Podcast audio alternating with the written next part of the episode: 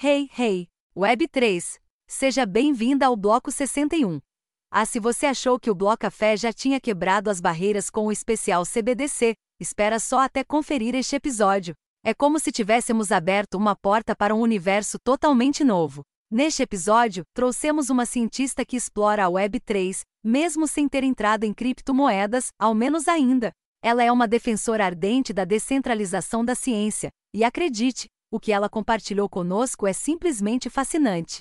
Temos aqui um convite para uma jornada nas ciências descentralizadas e como podem ser benéfico para a humanidade. Este episódio é tão inusitado que, sem querer, prestamos uma homenagem à incrível Alexandra Elbakian, uma verdadeira heroína que desafia uma indústria totalmente exploratória ao hackear artigos científicos e disponibilizá-los gratuitamente para o mundo. Mas não para por aí.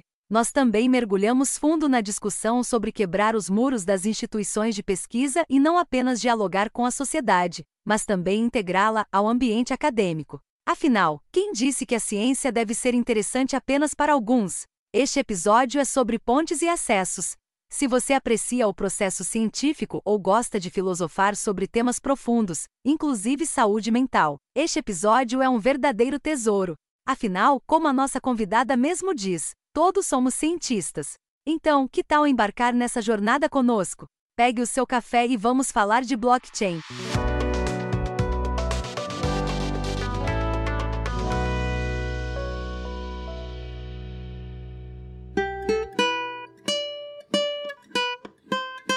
Hey pessoal, o bloco está prestes a começar, mas antes vamos trocar umas ideias. Este é o momento da nossa publicidade e como não temos um parceiro para este bloco, vou falar com você, ouvinte do Bloco Café, para você saber como você pode ajudar o Bloco Café a continuar a crescer. E vou te contar, a sua ajuda é absolutamente essencial.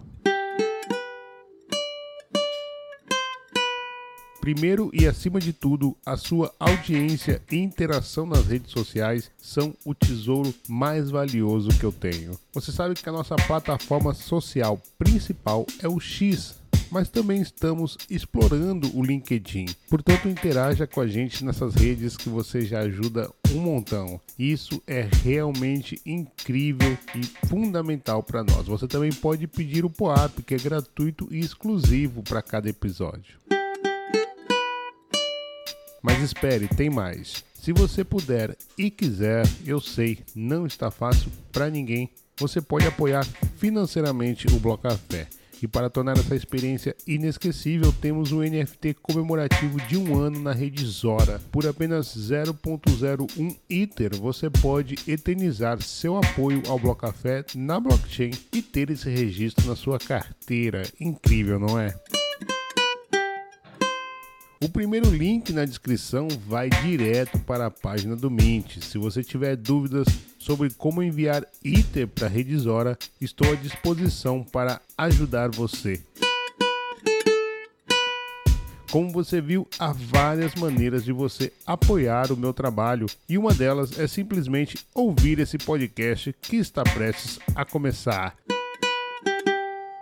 Muito bem a todos que chegaram agora, eu sou o iSoul Serials e esse é o Bloco Café, podcast Web3 que acredita que a informação é a ponte para a revolução. Aqui você vai mergulhar no universo da Web3, entender suas possibilidades e desafios e descobrir como ela pode revolucionar a sua vida digital. Com entrevistas exclusivas com builders, queremos compartilhar conhecimento e inspirar você a construir o futuro que deseja Experimente você também a Web3 com o Blocafé. Na blockchain já é possível você ouvir o nosso podcast sempre um dia antes de ser distribuído na Web2, mintar o NFT gratuitamente a cada episódio e coletar os curtas mais interagidos pela comunidade. Favorite o Blocafé no protocolo da Áudios e peça o POAP desse bloco. Se você já está no protocolo da Lens, siga a gente por lá também. E assim, de bloco em bloco, experimentamos a blockchain para eternizar os nossos cafés. O agregador de link está na descrição. Agora sim, vamos para mais um cafezinho na blockchain.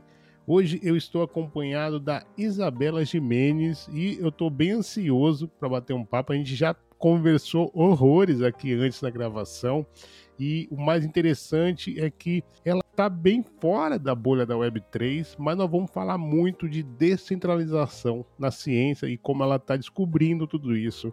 Isabela, muito obrigado por ter aceitado o nosso convite. Uma honra ter você aqui. Aliás, já quero fazer um shout-out, um beijo para Maria Goretti, que foi indicação dela, a Isabela estar aqui hoje conosco. E para dar o pontapé inicial, eu pediria a gentileza que você se apresentasse brevemente, contasse um pouco do seu background e como a Isabela Jimenez e os ativos digitais se encontraram. Seja bem-vinda, Isabela. Olá, Uai! Olá toda a comunidade que nos ouve. É um prazer estar aqui com vocês. E, primeiramente, eu preciso agradecer esse convite. É, inicialmente, é também a Maria Goretti, que é a nossa rainha aí, é, representando a comunidade dos cientistas na Web3. E também ao Life. Nós já batemos um breve bate-papo, já foi uma delícia. Então, é, deixa eu me apresentar brevemente. É, como já disse aqui, eu sou Isabela Jimenez, é, eu estou bem fora mesmo da bolha e a minha formação foi bem tradicional.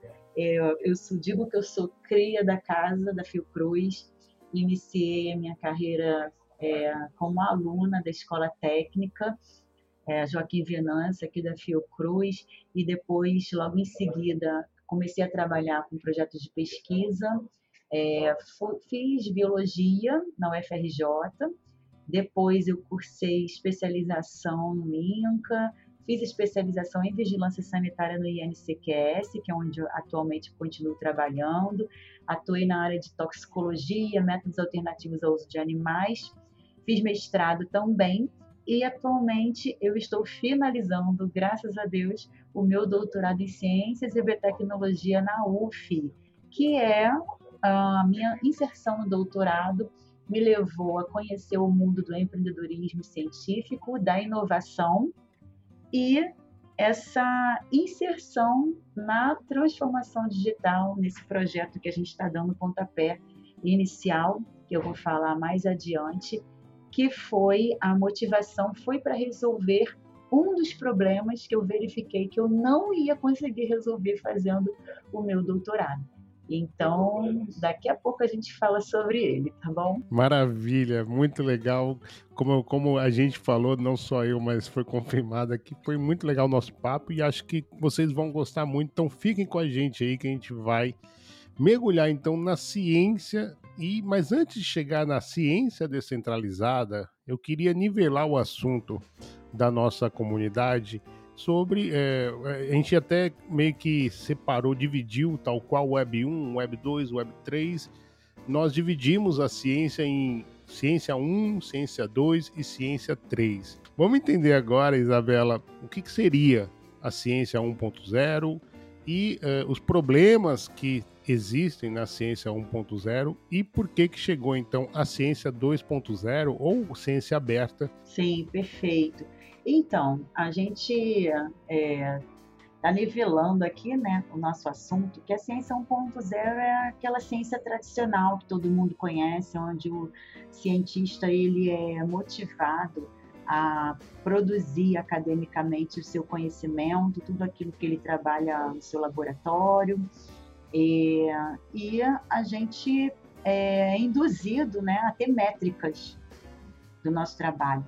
E uma dessas métricas ela é verificada através de, de publicações científicas. E aí o grande problema que a gente enfrenta é, a, da publicação é que as revistas científicas elas é, cobram um preço absurdo. A gente não tem a propriedade intelectual desse material. Você doa a sua propriedade intelectual para a editora. É, e aí a gente entra nesse problema de financiamento, é, os dados eles são fechados, ou seja, só quem tem acesso à revista, né, quem paga a revista ou as organizações que pagam acesso à revista têm acesso aos dados do que, do que as pessoas publicam. E aí a gente tem vários problemas envolvidos é, e várias soluções também.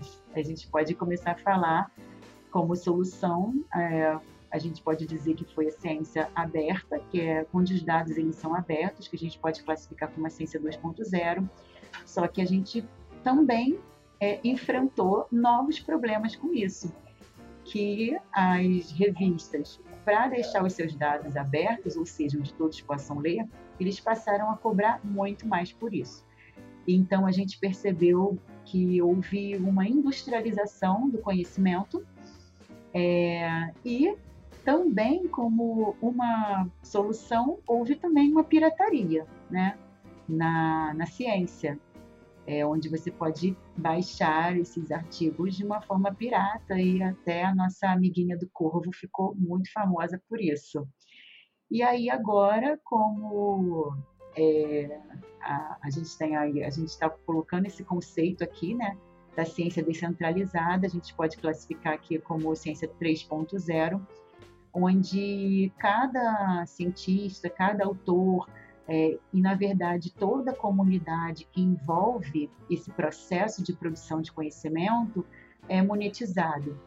Então toda a comunidade ela contribui com um ativo para se é que eu posso chamar de ativo, né? Não sei vocês que são mais experts da, das, das denominações podem me dizer se eu estou certa se eu estou errada, mas todo o processo de revisão, revisão por pares, que não é monetizado, que é um processo, é, é, como que fala, a pessoa não, assim, na verdade, se você é convidado para ser um, um revisor de revista, esse título te dá um prestígio, mas esse trabalho ele não é monetizado.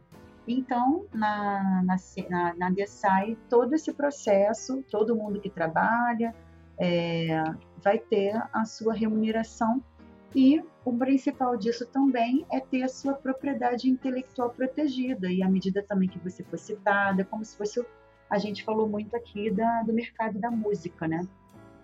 Onde esse processo todo ele é valorizado e todos podem ler mas a gente já colocou aqui também que é um movimento relativamente novo e, e também envolve muito a cultura, porque os cientistas, é, que a gente pode dizer assim, clássicos né, da ciência 1.0, muitos, a grande maioria ainda desconhece, é, eu chamo de movimento, tá?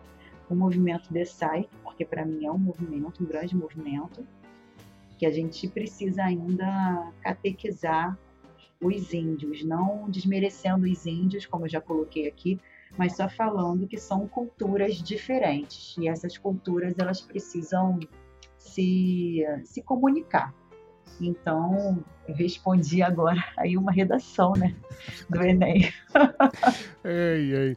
Nossa, mas gente, você, você trouxe agora uma Alexandra Elbaquer, do Sci-Hub.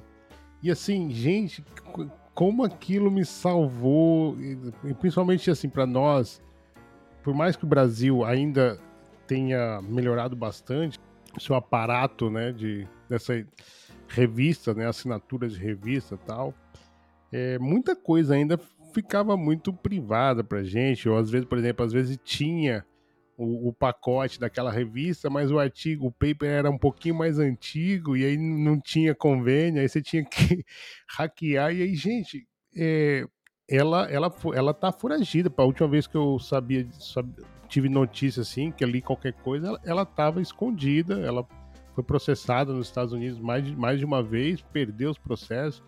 A Nature é, a premiou como recebeu um prêmio uma vez uma das pessoas mais importantes da ciência. Sim, ela é venerada na ciência, na verdade. Então, exatamente. Principalmente e, e, pelos acadêmicos, né? Porque ela exatamente. na verdade ela salvou a comunidade.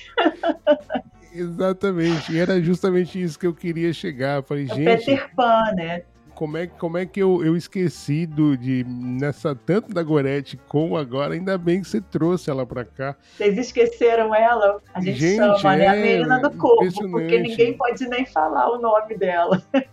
Então, e, e aí que tá, olha, olha a contradição da coisa, né? Porque é, é, uma, é uma, uma pessoa importantíssima para a ciência e, no Sim. entanto, tem que estar tá foragida. É, Né? E, e, aí, aí pegamos um gancho da, da indústria que existe, Sim. né? Você trouxe aqui a questão do, dos direitos autorais, enfim. Vamos entrar então no Desai, acho que não tem gancho melhor para isso. Qual é a importância, né, de... Ixi, acho que caiu a internet, hein? Bom, gente, a gente teve uma, um problema técnico no meio do podcast. Na hora, falamos da Alexandra Eubaquian, né? Sobre o, o a plataforma SciHub. Então, primeiro, é, vamos aproveitar esse momento. Acho que é um sinal aí de que a gente precisa explicar para quem não conhece quem foi Alexandra Eubaquian e o que foi o, o SciHub, né? Foi a plataforma. Isso. O que é, né? Porque ainda. Aí, então. Ele existe. E é porque é, um link quebra, abre outro. Enfim, traz um pouco, explica pra gente. Vamos fazer essa homenagem aqui a essa personagem tão importante para o mundo, para a humanidade. Então, o SciHub ele é um site que ele fornece acesso gratuito a artigos científicos e aí vai muito do que a gente está falando sobre ciência aberta porque foi criado pela Alexandra Albakian, que é uma pesquisadora do Cazaquistão, né? E ela criou esse site para contornar essas barreiras de acesso ao conhecimento, é, dada essa dor que nós temos é, de acesso fechado às revistas, é, Muitas vezes a gente só consegue por ter um e-mail cadastrado da instituição e muitos desses artigos eles não são ah, descentralizados, né? Vamos dizer assim, de forma gratuita. É, normalmente é, a gente precisa de assinatura das revistas ou mediante esse pagamento de taxas. Então, ela foi o nosso Robin Hood da ciência, se é, é que a gente pode dizer assim, é, e ela conseguiu disponibilizar esses artigos de uma forma gratuita. É, é, ela é uma, um ícone né, da ciência, como você falou, ela está foragida ainda, não sei muito da história dela atual. Se você quiser falar um pouquinho do que, que você achou aí da vida dela, mas ela representa esse debate que a gente está trazendo sobre o acesso aberto a essas pesquisas e esses custos associados à assinatura de periódicos, o papel das editoras nessa disseminação do conhecimento científico e uh, uh, o que a gente falou lá no início né, do nosso podcast sobre a ciência 3.0, que vem trazer toda essa, essa cura dessas dores que nós sentimos na ciência. É, não, na verdade, é, depois que a Elsevier processou a, a Alexandra, ela vive na clandestinidade até hoje. Realmente muito problemático. Ela dizem que ela está como uma professora numa universidade, mas aí surgiu as, as possibilidades. Será que ela está com outro nome? né? Porque uma situação bem privada, não revelada, local não revelado e tal. Uhum. A área dela que ela atuou era, né? Ela não atua mais, ou seja, meio que ela realmente rompeu com a área que era neurociência.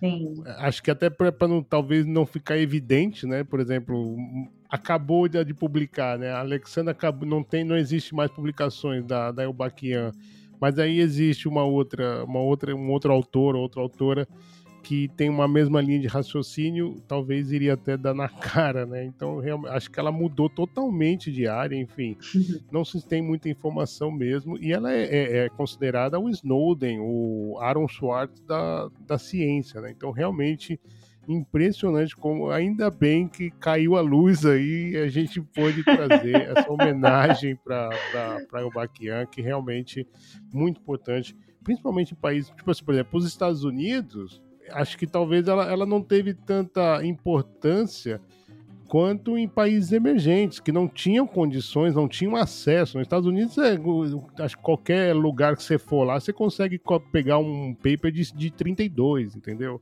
Uhum. E, no, no, Brasil, no Brasil e outras né, populações emergentes, né, não é bem assim a história, né? Às vezes, então você realmente tem que pautar ali o seu estudo né, nessa descentralização. E aí. só, só, só Pô, te, força, te, força. te cortar só um pouquinho. É tão engraçado também como a comunidade acadêmica, eu digo mais assim, os professores veem isso, né? Porque, ah, pirataria, pirataria é feio, né? E aí você também não pode incentivar os seus alunos a fazerem pirataria, mas como que os alunos vão ter acesso democrático ao conhecimento científico, né? Aos artigos, já que nem todo mundo tem. E é só uma coisa, uma questão curiosa, é, quando eu estava no doutorado, nas aulas presenciais e tal, eu entrei na sala com meu orientador e aí tava alguém colocou no quadro branco é, a referência do SciHub, o site para as pessoas olharem. Aí ele olhou, quando a gente entrou na sala, ele olhou o quadro e ele falou assim: Meu Deus, deixa eu apagar isso aqui. Como se fosse é, algo muito recriminado, popularizar, né? Isso para os alunos. Então, assim, eu só achei uma atitude curiosa. É, e- É, essa de você querer camuflar, né? Não, não, ninguém pode de- saber que a gente está promovendo a pirataria dentro da universidade. Mas então, o que, que a gente vai fazer no lugar da pirataria? A gente vai, a gente vai fazer o trabalho de catequese da DESAI, né? Agora. Exatamente. Acho que a gente, mais na frente a gente vai trazer essa questão da comunidade, dessa aceitação.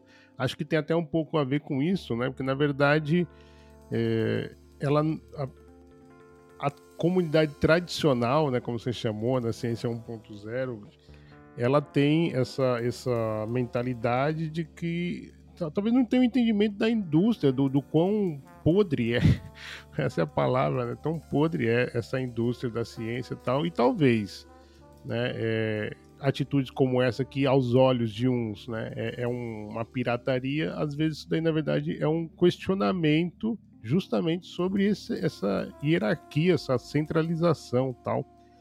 Nesse todo o contexto que nós trouxemos aqui agora, vamos é, meio que en- encerrar aqui. Qual é a importância, então, que você vê do DESAI na descentralização da ciência, Isabela? eu acredito que o DESAI ele promove essa democratização não só do conhecimento, mas também da valorização do trabalho de cada ente envolvido.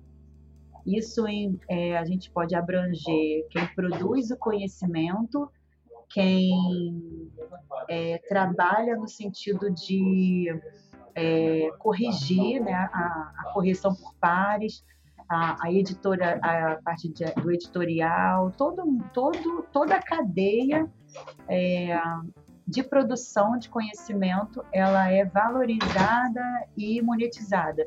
Então, é isso que eu acredito dessa promoção. Bacana, bacana. Inclusive, é, a gente já tem alguns exemplos de DAOs tem a sua seu propósito para a promoção da ciência. Tem a VitaDAO, que é, aborda a questão da longevidade, tem a Valley DAO, biologia sintética e mudanças climáticas, Atena DAO, saúde das mulheres. Mas uma das coisas que brilha aos olhos do DESAI é que essas todas essas áreas que eu trouxe agora, por exemplo, mudança climática, longevidade, é uma área que já naturalmente já possui financiamento do modelo tradicional, né? Ela- elas são áreas bem é, superfinanciadas até, mas o DESAI ele permite que áreas subfinanciadas obtenham seus recursos. Por exemplo, tem uma, uma, é, uma DAO que eu acho barato, a Hair DAO, que é focada em tratamento para queda de cabelo. E, e essa indústria ela está essencialmente centralizada dentro das indústrias de cosméticos. Ou seja, o financiamento ele está extremamente privado, secreto e, e, né, é totalmente é, não é aberto, vamos dizer assim. Então você também está desenvolvendo um modelo um pouquinho parecido com isso, né? Eu queria que você trouxesse isso, destacar a importância da diversidade dessa, é, das áreas científicas e por que que o DESAI é, é, também permite essa, essa evolução de que áreas subfinanciadas tenham acesso a recursos. No caso, o projeto que eu estou desenvolvendo agora, ele envolve mais uma questão da transformação digital. É, no momento, não é DAO em si, mas pode vir a ser em alguma etapa desse processo, porque os projetos eles vão evoluindo, né, muito e às vezes a gente começa com uma ideia inicial e a gente vai até pivotando, que a gente chama assim no empreendedorismo, a linguagem do empreendedorismo na ciência. Então, assim, talvez eu, eu fuja um pouco da resposta, mas é, o que a gente está fazendo agora, que é uma coisa bem disruptiva, é, o, e aí entra um pouco na, naquela área que eu falei lá no início da minha apresentação, porque dentro do meu doutorado, da pesquisa em si, eu verifiquei que eu não ia resolver todas as minhas dores como cientista. E uma dessas dores era a parte de logística na ciência, né, de transporte de material biológico. Esse foi a principal dor que me levou a estar tá desenvolvendo um modelo inovador para preservação de córneas de boi, porque eu trabalho com métodos alternativos ao uso de animais, que é bem específico, mas não é isso que eu quero falar. O que eu quero dizer é que a gente, o Brasil, ele tem um terreno muito acidentado e aqui no Rio de Janeiro em si, a gente tem um, um trânsito muito ruim, né? Então, a gente gasta é, um, um período longo para se deslocar e coletar esse tipo de material que, por exemplo, aqui na capital do Rio de Janeiro, a gente não tem. Esse material biológico ele é tido mais é, em regiões de abate de gado, eu trabalho com córnea. E aí, é, na necessidade de, de transportar materiais biológicos, eu apliquei isso para um desafio de inovação aberta, onde aí a gente vai falar um pouco de diversidade, que é o tema da sua pergunta, onde é, meus desafios de inovação aberta, e aí entra um pouco também até na questão de, de financiamento, né, de como a gente pode pegar financiamento na pesquisa, é, o interessante é que as startups são convidadas para resolver é, uma dor de organização. E aí eu, como Fiocruz, apliquei esse para um desafio de inovação aberta chamado DEF Inovador, que é lá do Distrito Federal. E aí você vai falar assim, ah, mas você está no Rio de Janeiro, como que você foi elegível para um edital é, do Distrito Federal? Aí, aí que eu, que eu vou te contar a minha, a minha loucura. Eu fiz uma parceria com a Fiocruz de Brasília, levei esse desafio para lá e nós é, encontramos startups para desenvolver é, um modelo de logística utilizando drones. Aí você vai falar assim, ah, tá bom, mas e como a transformação digital é, se encaixa nisso? É, nós temos a questão dos dados também, né? das amostras, dados de pacientes, isso tudo e a gente a intenção é envolver a blockchain nesse processo. Aí a gente vai entrar mais é, nessa nessa área que é a bolha de vocês, né? Que não é tanto assim a minha, não me considero uma especialista no tema, mas nós nós podemos inserir várias soluções é, dentro desse projeto, dentro do projeto Drone.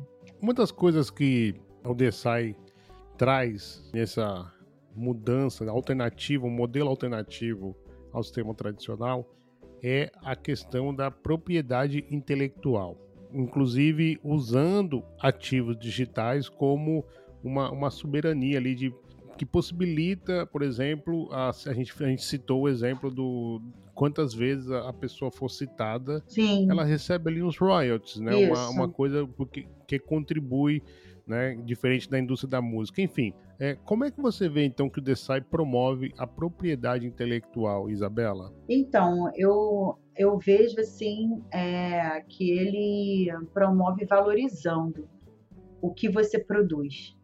Então, se, por exemplo, como você citou, né, na indústria da música, é, o, o artista ele recebe por quantas vezes ele, eu não sei, não sei exatamente a métrica, mas não sei se é quantas mil vezes ele é ouvido, enfim. É, mas na, na, atualmente na ciência a gente não recebe nada, né? Porque o direito autoral é todo da revista. Então esse a DESAI ela vai valorizar isso é, à medida que você for sendo citado, todo o processo, como a gente já disse aqui várias vezes, é, que envolve essa produção do conhecimento, né? Todos os atores, ela vai, ela vai dar essa, vai dar o nome aos bois. Então, se foi você que produziu isso aqui, isso aqui é de seu direito. Se foi você que executou essa etapa aqui, corrigindo o artigo do coleguinha por pares, você vai receber por isso daqui. Toda a comunidade ela, ela recebe por um por um preço, a gente pode chamar assim um valor, né? enfim, acessível, o que não é, é atualmente, né? Que é inacessível. E aí envolve a questão de necessidade de financiamento na pesquisa para você poder publicar, para você poder ter um dado aberto e um dado é, democrático. O que acaba não sendo democrático, porque para você publicar numa revista de dados abertos você tem que pagar 16 mil reais. É bem complexo. E não, não você não, não ter direito e aí, por exemplo, a, na nossa comunidade acadêmica, quantas vezes você é citado é uma métrica, né? Então, fica complexo se as pessoas não têm como te ver, né? Ou seja, é, te acessar. E aí não tem como te citar. Na, na, na DSAE tem. Então, ela é dessa forma que ela promove. Uma das críticas direcionadas à academia, Isabela, é a dificuldade, né, a distância da universidade, dos centros de pesquisa para a população. É verdade que muitos desses trabalhos né, vai é, impactar diretamente, então mesmo sem saber, a pessoa está sendo beneficiada pelaquela entidade de pesquisa, instituição, mas mesmo assim existe uma barreira de diálogo, né? Você é produtora de conteúdo, é, você sabe muito bem essa dor, a dificuldade de você falar, especialmente quando uh, a nível base da população não está uh, no mesmo nível, né, dos doutores, da, da, da ciência, enfim, tal. Como é que você acha que a DESAI pode contribuir na acessibilidade da educação científica para o mundo? Olha, assim, primeiro que esse assunto é bem legal, assim, parabéns pela, pelo levantar esse tema. É, de fato, existe uma barreira de diálogo e é, é interessante que mais para frente, né, é, a gente vai citar o Hack Girls, mas eu acho que eu já posso trazer um pouquinho o Hack Girls aqui para essa resposta que um dos. Primeiro eu vou explicar o que é o Hack Girls, né? Hack Girls é uma. É, uma, é um hackathon que envolve meninas é, de comunidade carente do Rio de Janeiro que estudam em escolas públicas. Elas se inscrevem nesse, nesse hackathon e elas ali recebem mentorias e elas têm alguns temas para resolver. E um dos temas desse ano foi exatamente o acesso à universidade. E elas ali trouxeram algumas soluções para isso, né? É, de acessibilidade de, de conteúdo, é, porque essa entrada na, na universidade, a gente acha que é uma coisa é, simples e democrática, mas não é. E então agora vamos trazer para a DESAI só para eu quis situar isso porque isso realmente é um tema é uma, uma dor, né? Um tema que envolve envolve muitas coisas. E é, dentro do da, você perguntou como que a DSAE pode pode é, democratizar né, esse acesso, é, essa barreira desse diálogo entre a academia e a população. Eu acho que uma das coisas que a Web3 traz é a, a linguagem. Então, para essa barreira, para esse diálogo ele ocorrer, a gente precisa ter uma linguagem simples. É, essa questão da linguagem simples, ela é tão emergente que atualmente existem oficinas de disseminação de conhecimento para a linguagem simples. Então, eu acho que ah, é uma forma da gente estar tá aproximando essa linguagem dura que muitas vezes a população não entende que, que a gente fala Né? Ninguém está interessado em saber o que é um epítopo, uma, uma, uma citosina, uma, uma coisa que o nome em si não traz um significado e onde a gente precisa ensinar também os cientistas a falarem de forma simples. Então, assim, explica para uma criancinha de 5 anos o que, que você faz, sabe? E eu acho que a internet, ela, ela facilita a interação, né? Antigamente você só podia mandar uma mensagem, agora você manda uma mensagem com uma expressão, agora você pode mandar uma mensagem com uma expressão e já pode reagir. E, e aí você mesmo pode me dizer também o que mais a, a Web3 pode trazer de acesso de comunicação para essa linguagem ser mais simples e mais acessível. Total. Não, é uma das coisas que é, você também. Primeiro, essa questão você, você falou bem, eu concordo, questão da dificuldade de falar o, a linguagem popular, né, o entendimento e tal. E, e a Web3 tem um pouco disso também, sabe? Não é às vezes a gente fica muito no, no, preso no tecniquez da coisa. Às vezes você, vai. É, já, veio, já veio gente, por exemplo, a Larissa Barros citou que teve num, num congresso certa vez. E, e ela, que está inserida, cobre também, né, o Agenda Cripto, cobre eventos cripto, ela teve dificuldade de entender o que a pessoa estava falando na palestra do, pela excessividade de termos, de o linguajar, né? Exatamente. Entendeu? Então, tipo assim, é, você não, não, tem que saber o teu público, né? E aí você teve essa interação, a Web3 ela te, possibilita isso diretamente, né? Entre o criador de conteúdo, entre o, o, o a, a criador da pesquisa, os pesquisadores e a, a comunidade em si, o teu público e tal. Bom, muito interessante. Olha, mês passado, ou seja, nós estamos gravando no dia 17 de novembro, então no início de outubro deste ano, é, DAO foi tema do editorial da Nature Biotechnology, The Community of DAO, ou Comunidade da DAO.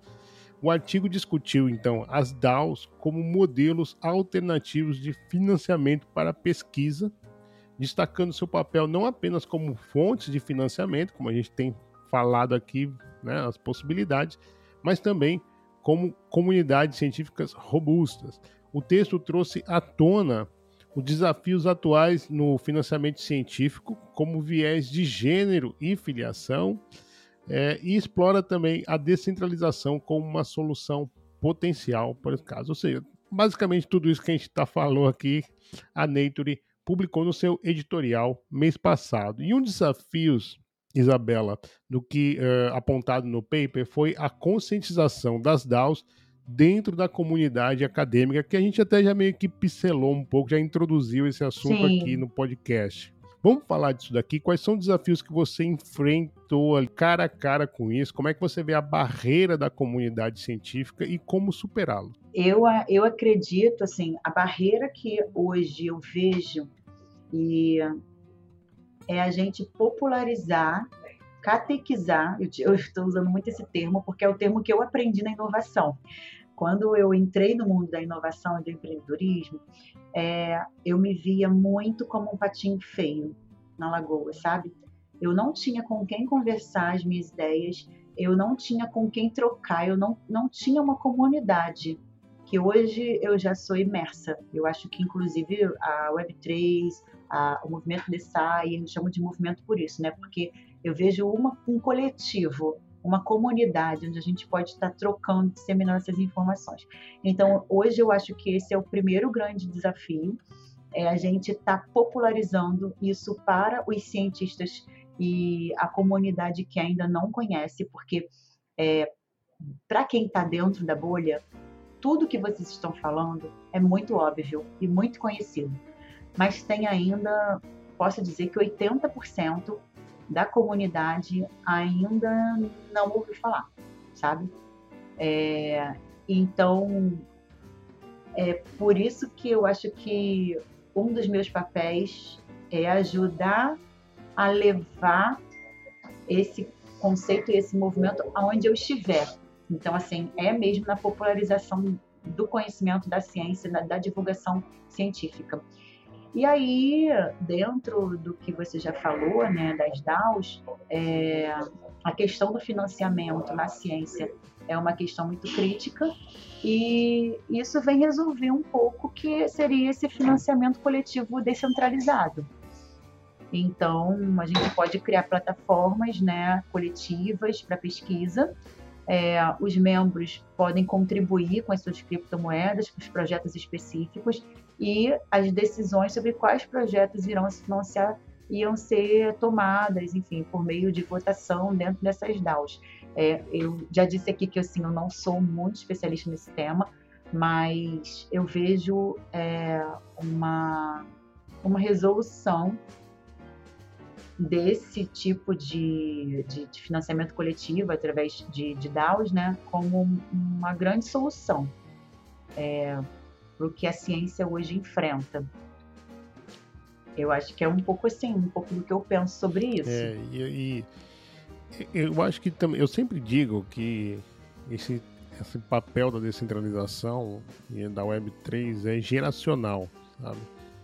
É tipo, a mudança ocorre sempre para frente, né? Dificilmente a, a revolução vai ocorrer para trás e tal. Sim. Então, tipo, eu, eu, vejo que isso daí é um trabalho meio de formiguinha, por exemplo. Falamos bastante da, da Gorete. Sim. Que inclusive, se você não, você que está ouvindo agora esse podcast, está gostando desse papo, quiser se aprofundar mais no tema, convido você a ouvir o nosso podcast com a Maria Goretti. É, agora me falhou o número. O Gorete número Freitas. Ah, tá. Maria Gorete Freitas, Isso. exatamente. Vocês têm que seguir a Maria Gorete Freitas. É, não, esse episódio tá maravilhoso. Inclusive, recentemente eu fiz um, uma pergunta lá no X, né, pensando em fazer um playlist do primeiro ano, assim, os sete essenciais do Bloco Café. E a, a Maria, esse da Maria Goretti tá, tá perfeito para estar tá entre esse, ó, bloco 46. Acabei de Ah, pegar legal. aqui, bloco 46. Então, se você é, tá gostando do tema, depois de terminar esse daqui, fica o convite para você é, ouvir o bloco 46 com a Maria Goretti Freitas, colega também, ex-colega, né, que ela já, já se reformou, Sim. mas ex-colega da Frio, Fiocruz, da Isso, da Fiocruz. Isabela Isso. Gimenez. Olha, você falou um pouco da Hack Girls, Uhum. mas vamos trazer um pouquinho mais sobre esse movimento. Adorei já o que você falou, mas dá uma, uma mergulhada um pouco. Recentemente teve um evento maior, acho que foi a apresentação desses projetos. Enfim, fala um pouquinho sobre isso. É, então, a Fiocruz ela tem um, um comitê de inserção de meninas e mulheres na ciência, para promover a equidade, né, de gênero na ciência, porque nós temos esse dado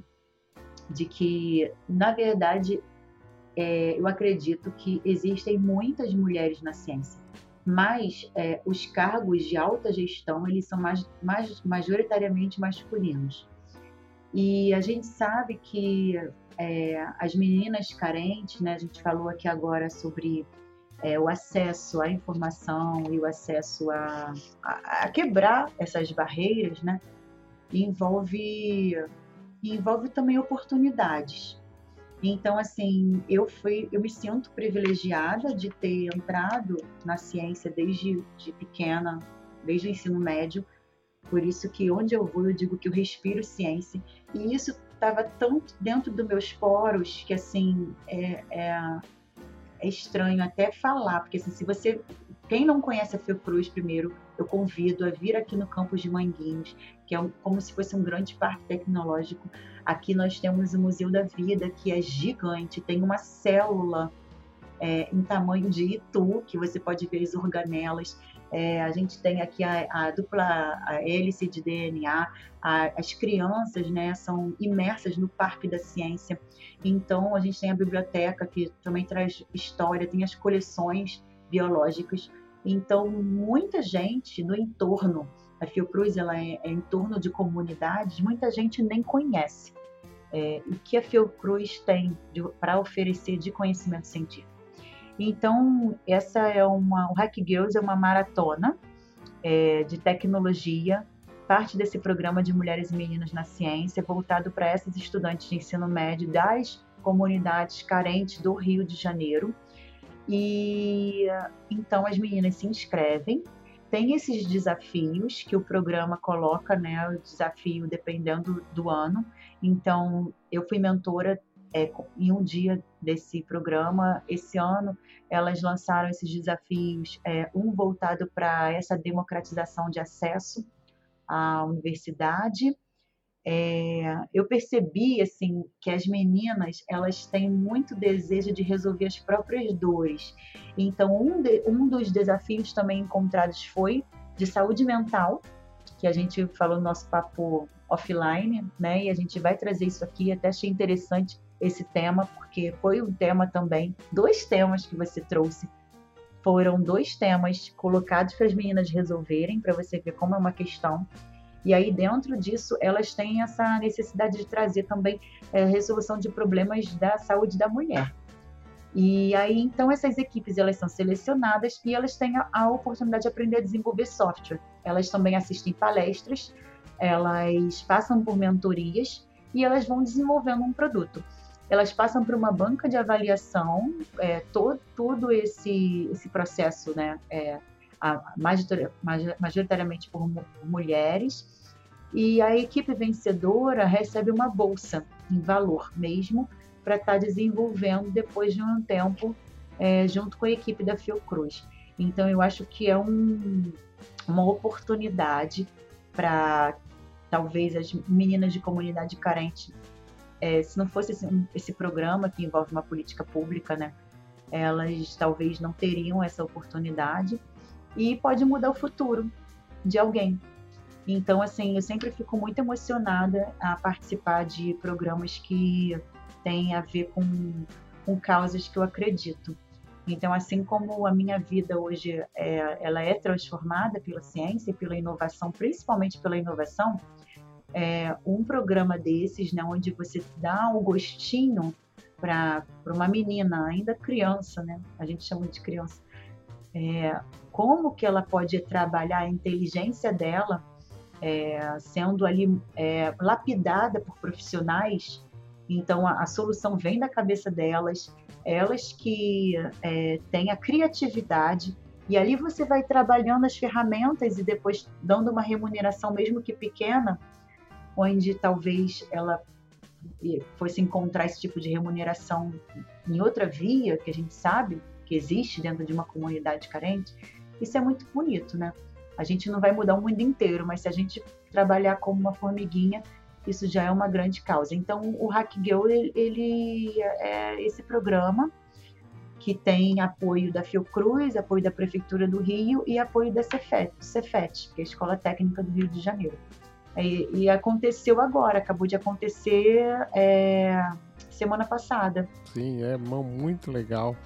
E quando eu vi isso daí, eu falei, nossa, daqui tem que, tem que ir lá. É um projeto lindíssimo. Parabéns aos envolvidos. Muito legal ter aqui também essa trazer isso para o Bloco Café. E a gente vê que são atitudes como essa que a gente fala, defende tanto e falou bastante aqui, né, sobre a democratização né, de você derrubar os muros e construir rampas, né? Então acho que isso, isso é muito, muito legal, muito. Olha, falamos de saúde mental e a pergunta direta na lata, Isabela, como que você cuida da sua? Então, assim, eu amo esse tema, amo demais, acho que a gente pode fazer um podcast só dele. É, é, é, vou falar de como eu cuido da minha saúde mental, incluindo a Fiocruz. Porque a Fiocruz ela tem um programa de saúde do trabalhador e eu comecei a trabalhar minha saúde mental nesse programa, me inscrevendo num grupo de corrida. É, enfim, então assim, eu adotei a corrida como estilo de vida é, desde 2011, me tornei maratonista em 2019 para vencer a ansiedade. Então a gente acha que saúde mental é só fazer terapia, não é só isso. Saúde mental é você cuidar é, do seu corpo e executar também atividades que façam você se estressar, liberar endorfina. Então eu sou uma esportista, eu posso me classificar assim. É, atualmente, eu cuido da minha saúde mental é, malhando todos os dias, 5 horas da manhã. Sim, eu acordo 4h40, eu sou do 5am Club e eu vejo é, o milagre, né, que é o, o, nascer do sol. Eu acho que só a gente vivenciar isso já é um milagre. Tem até um livro que fala sobre isso, o Milagre da Manhã, que eu indico para quem quiser quiser saber mais sobre o assunto. E eu também faço terapia mesmo, é, psicoterapia. Então, assim, eu sou uma pessoa muito multidisciplinar, é, ligada bem no 220, conectada com, com as tendências e a minha cabeça ela não para de funcionar. Então, assim como eu gosto de produzir conteúdo, eu consumo muito também conteúdo, né? Eu, praticamente todos os dias, ou estou assistindo um podcast, ou uma live, ou um vídeo no YouTube, alguma coisa. E aí a nossa cabeça realmente fica lotada de informações.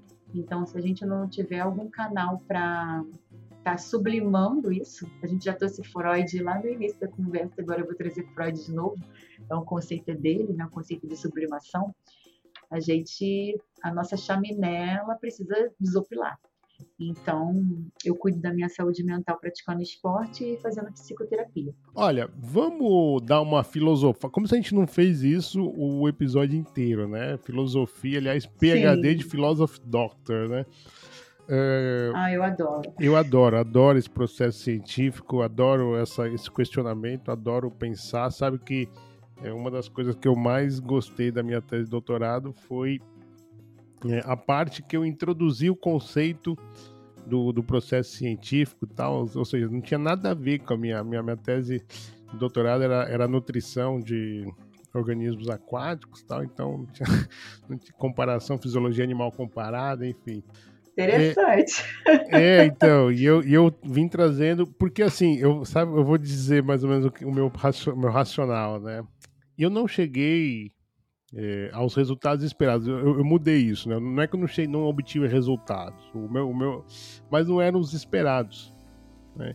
E aí eu quis é, trazer um pouco é, como, esse, como se dá esse processo, justamente pelo método de tentativa e erro, né? E que o meu, o meu, embora os resultados não foram aqueles que eu estava esperando, eles são importantes para o processo, né? Evidentemente que não será o, o, esse, esse artigo, né? O meu tese não é o Nobel, que, né? Mas ele, o Nobel chegou lá por conta desses processos, desses, ah, dessas teses que não tiveram o resultado revolucionário, vamos dizer assim, né? O aquele que você queria, nossa, quero impactar. Você me trouxe ali um pouco também. Se aceitou as dores que você não conseguia resolver, né? Um pouco, um pouco sobre isso. E essa foi um pouco da minha fuga né? Eu fui um pouco por aí e tal, não sei o que, trouxe. E aí o, o, meu. Eu até fiquei um pouco com medo da banca, né? Como é que ela uhum. ia rece receber isso, porque foi quase que um capítulo à parte da. Enfim, bom. Como é que você vê que o processo científico, esse que eu falei de tentativa e erro tal, é importante para o estabelecimento de uma sociedade mais próspera? Nossa, assim, linda sua pergunta. Porque eu digo no meu Instagram, agora tá fechado o meu perfil, mas eu dou bom dia cientista para todo mundo. Por que, que eu chamo as pessoas assim? Porque, na verdade, as pessoas não sabem que elas são cientistas. Todo mundo é um cientista. Porque esse pensamento que você está trazendo aqui para gente, né, que é o pensamento científico de tentativa e erro, ele está inserido, né, ele está dentro da gente. E talvez em algum momento alguém tenha tirado isso de você. Mas esse é, é, o, é, o, é o pensamento natural do ser humano, né? Se você, por exemplo, vai caçar você não sabe onde você vai caçar o alimento, você vai o quê? Tentativa e erro. Você vai buscar. Conseguiu sucesso, ok, estrelinha, você aprendeu. Não conseguiu, você também aprendeu. Então, todo mundo é um cientista. Eu, eu, eu parto desse princípio. E as pessoas, elas só classificam cientistas quem faz a ciência básica. Por exemplo, a, biólogos, né? São cientistas, são pesquisadores, é, quem faz produção de conhecimento, ciência básica. E eu digo que não. É, o nome próprio diz, né? O, a galera de TI, a galera que está aí, os, de, os devs, os desenvolvedores, são muito cientistas. E eu acho engraçado que muitos deles não se classificam como tal. E eu fico me perguntando por quê. Então, assim, não é só porque o nome deu cientista da computação, ah, o nome está dizendo lá, você é um cientista. Mas todo mundo que, que, de todas as áreas que a gente for, se eu for perguntar, o que você faz? A pessoa vai falar, vai falar que legal, você é um cientista. A pessoa vai, não, não sou cientista, porque tem a imagem de que cientista é o cara nerd atrás da bancada do, Jaleco, do laboratório né? de jaleco, se vestindo de forma geek. Tem, ainda tem isso, esse conceito que eu desmistifico, né? porque eu amo moda, eu amo cor. E, uh, enfim, a gente até trouxe na outro podcast a, aquela, a menina que fala de moda e Web3. Lili. Aproveita, a Lili aproveita para divulgar o trabalho da Lili também. Você imagina, a Lili que está fazendo esse movimento todo aí, ela não é uma cientista? Claro que é. Total. Ela não envolve o processo científico no trabalho dela? Claro que envolve. Total. Quantas vezes ela já acertou e quantas vezes ela já errou?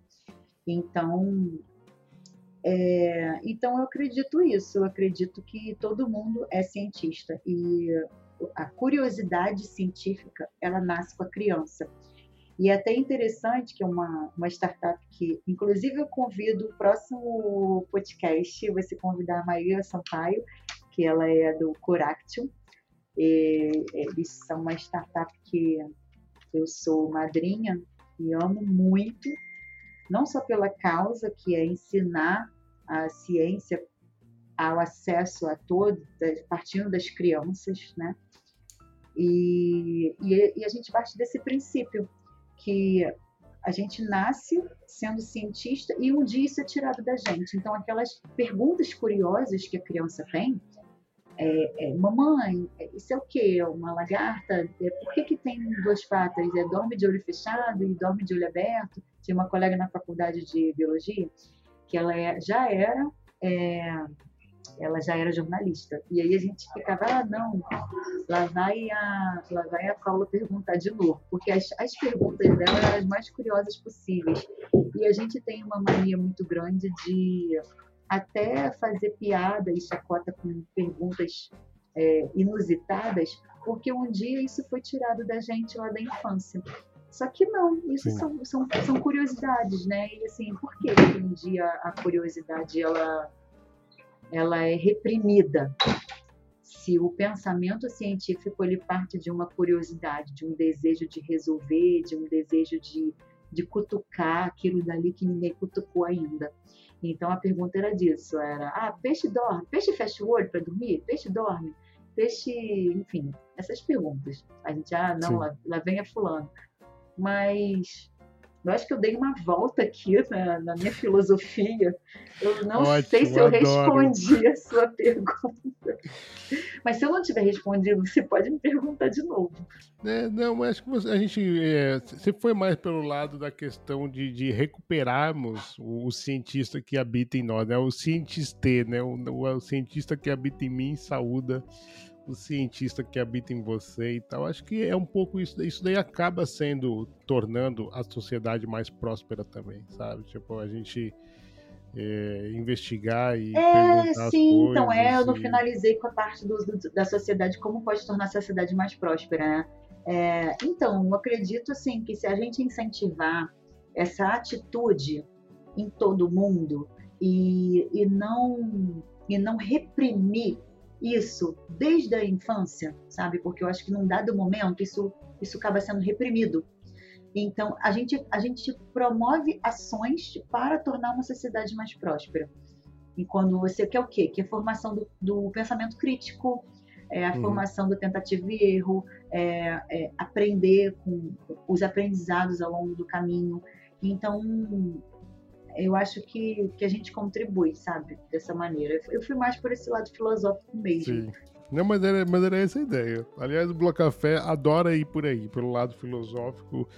E um, um das grandes inspirações do Bloco Café é um, um tecnofilósofo que, é que é o Casta, então é, eu gosto muito de ir por aí. Agora, engraçado, no meio da tua é, resposta, você comentou algo é, sobre a questão do, dos erros, né? De se você saiu e voltou sem nada, você também é, aprendeu, né? E eu lembrei da Gorete. A Gorete fala que tudo é feedback. Tudo para ela é feedback. E você Sim. trouxe agora uma outra frase que fica, é todo mundo é cientista. Né? Adorei essa frase aí, adorei. É o bom dia Olha, cientista. Eu...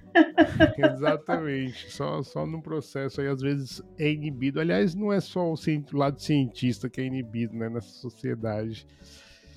Enfim, olha, eu tenho uma brincadeirinha ali, cerca de minutos, horas antes da gravação, que é o que você perguntaria para Isabela Jimenez lá no X e o Gino Matos, que está sempre por aqui. Um grande abraço.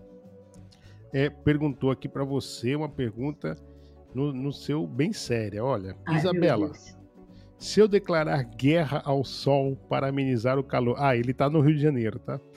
Isabela, se eu declarar guerra, é, acho que essa informação é importante. Isabela, se eu declarar guerra ao sol para amenizar o calor, eu poderia sair vencedor dessa disputa?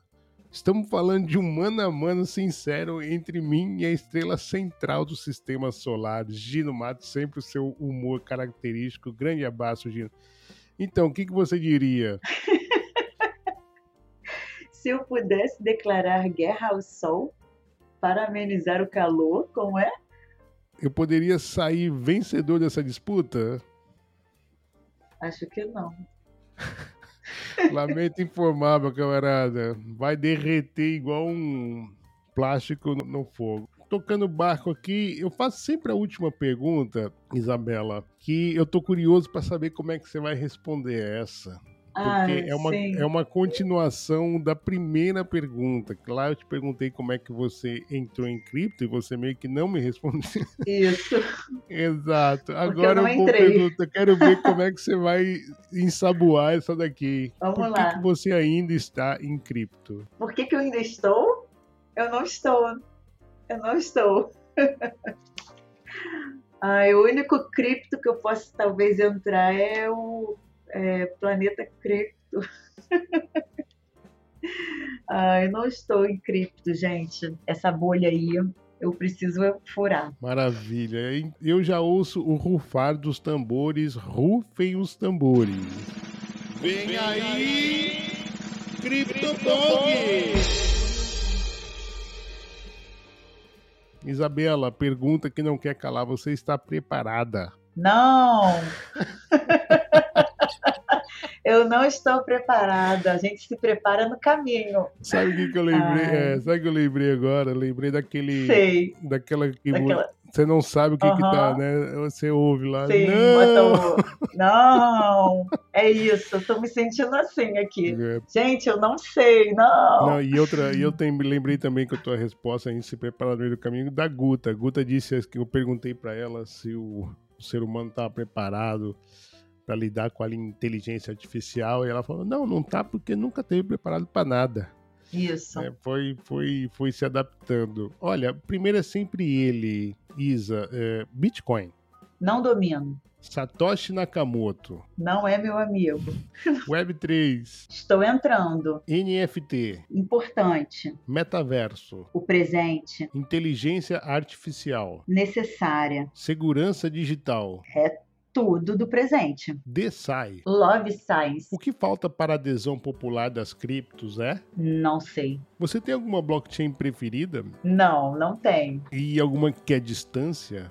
Também não. Ethereum flipa Bitcoin? Não tenho como opinar. Fiocruz. Minha casa. Isabela Jimenez. Uma mulher em evolução. Isabela, o que é cripto? Para mim, o termo cripto eu é uma abreviação de criptomoeda, mas eu não me sinto capaz de definir com precisão para uma criança de 5 anos.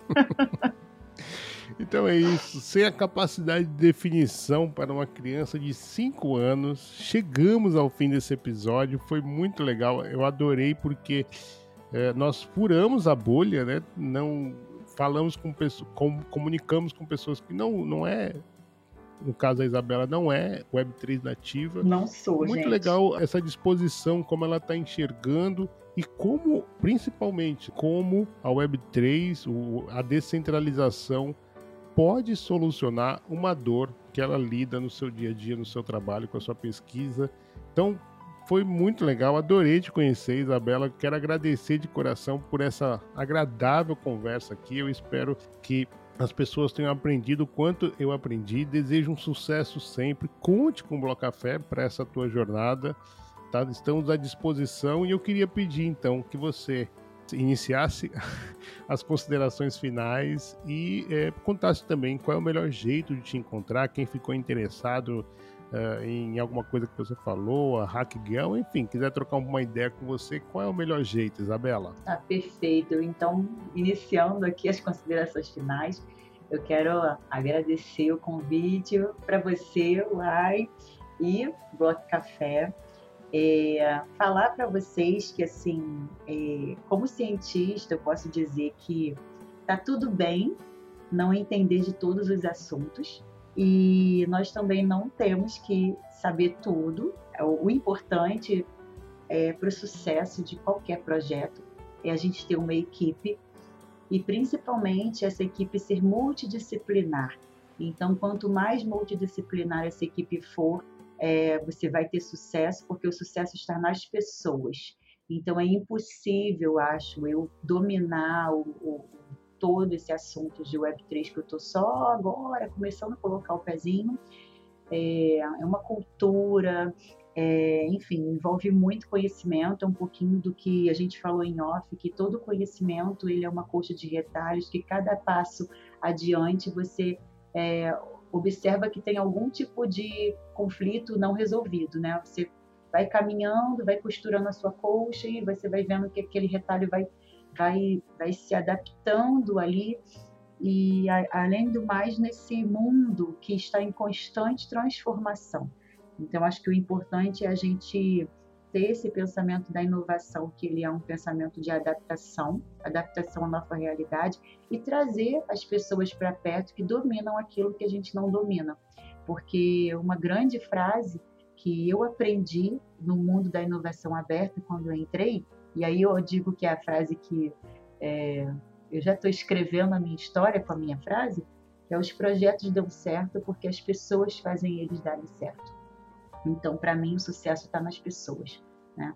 Eu sei que a inteligência artificial está aí e foi criada por pessoas, mas pessoas serão sempre pessoas. Pessoas precisam de pessoas. Pessoas nunca serão substituídas. Então, é, eu quero finalizar com esse pensamento. As pessoas podem me encontrar no LinkedIn, Isabela com Z e um L, Jimenez, com S no final. Eu tenho meu perfil também no Instagram, que é Isabela G, Isabela GI de Jimenez.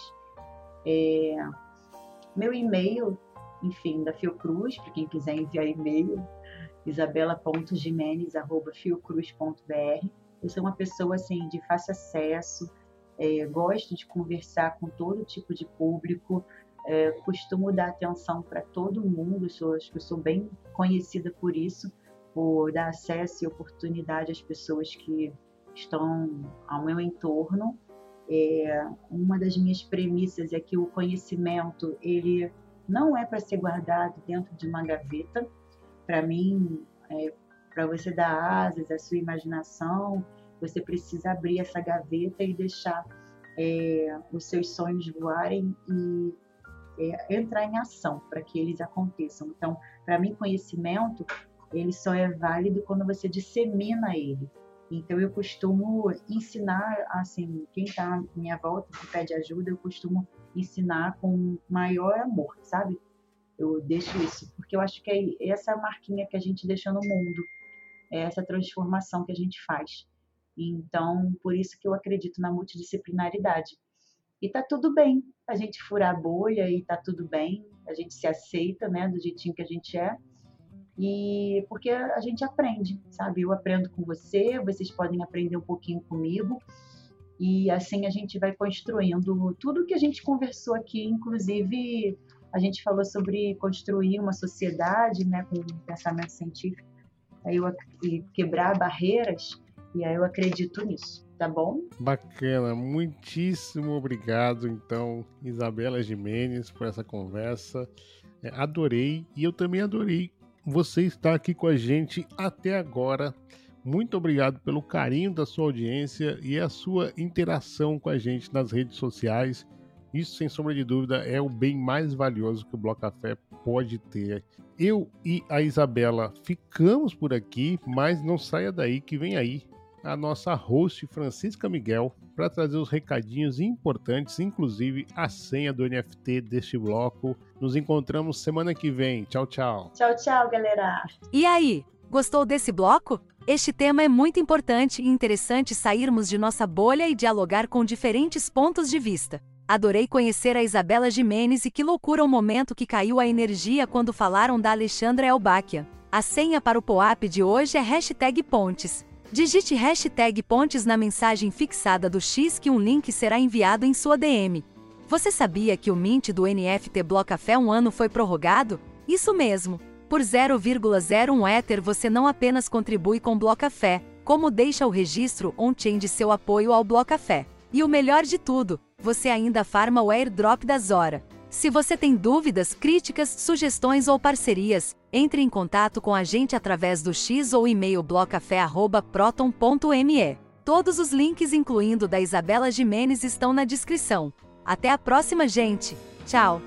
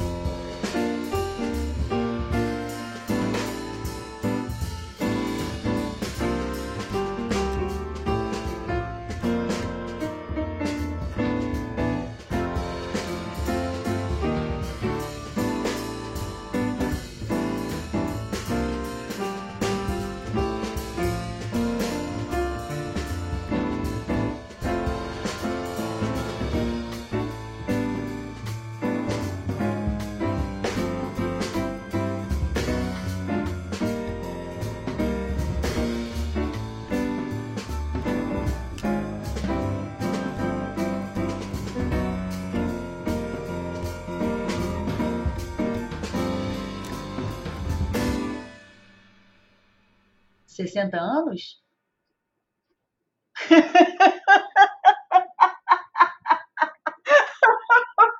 Desculpa. Olha só, mas essa, galera da Web3